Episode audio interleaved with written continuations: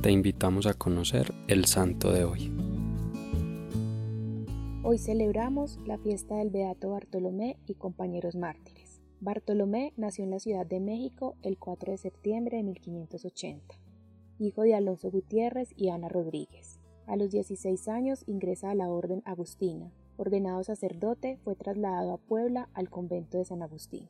Un anhelo profundo en su corazón de ser misionero y mártir era un hombre obeso, sus compañeros se burlaban de él y le decían que con su peso no podría soportar jamás las fatigas del misionero.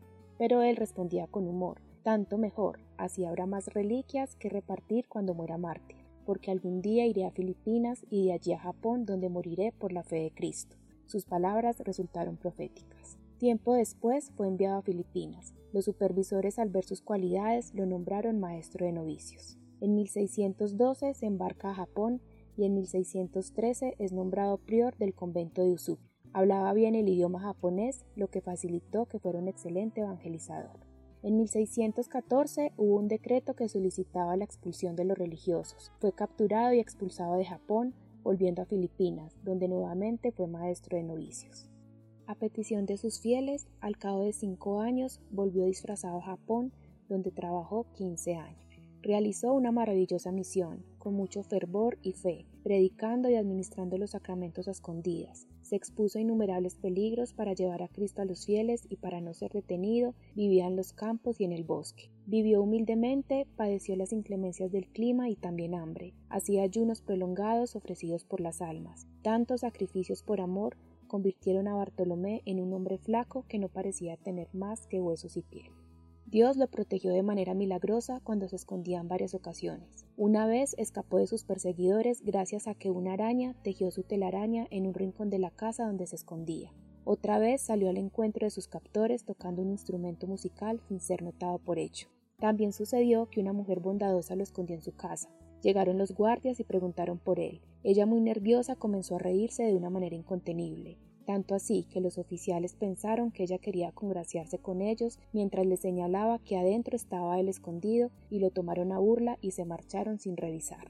En 1629 en Nagasaki fue nombrado gobernador un hombre llamado Takanga. Odiaba a Bartolomé y a los agustinos porque en el reino de Bungo habían fundado el primer convento y había convertido al cristianismo a varios familiares suyos. Bartolomé fue sorprendido y arrestado el 10 de noviembre de 1629 junto con otros compañeros que también fueron mártires después. Luego fue trasladado a la cárcel de Omuro por considerarse que era un lugar más cruel. Bartolomé siempre se mostró tranquilo y con alegría cantaba himnos a Dios en acción de gracias. Allí estuvo dos años. En 1631 vuelve a Nagasaki con sus compañeros. Los hicieron sufrir la tortura del agua sulfurosa en el monte Unge. Fueron llevados al lago de Arima, de aguas hirvientes, con las que eran bañadas sus carnes hasta escaldarlos creyendo que así renegarían de su fe.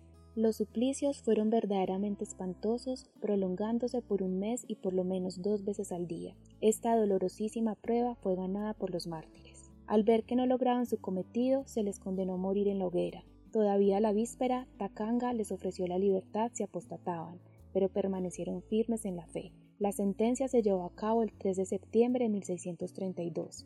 Al llegar al lugar del suplicio, entonaron, como era la costumbre entre quienes eran sacrificados, el Salmo 116. Luego los ataron con lazos muy frágiles para que se pudieran romper si decidían renegar. Al ser encendido el fuego, el beato Vicente Carvalho sacó su crucifijo y levantándolo en alto exclamó Adelante, valerosos soldados de Jesucristo, viva nuestra fe y por ella valerosamente muramos. Fueron beatificados por Pío IX el 7 de julio de 1867. Son sus compañeros beatos presbíteros Vicente Carvalho y Francisco Terrero, de la Orden de Ermitaños de San Agustín, Antonio Isgida de la Compañía de Jesús, Jerónimo Jo y Gabriel de la Magdalena, religioso de la Orden de los Hermanos Menores.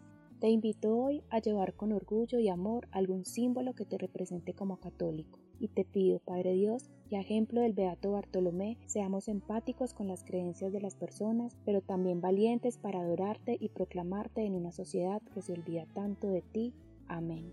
Cristo Rey nuestro, venga tu reino.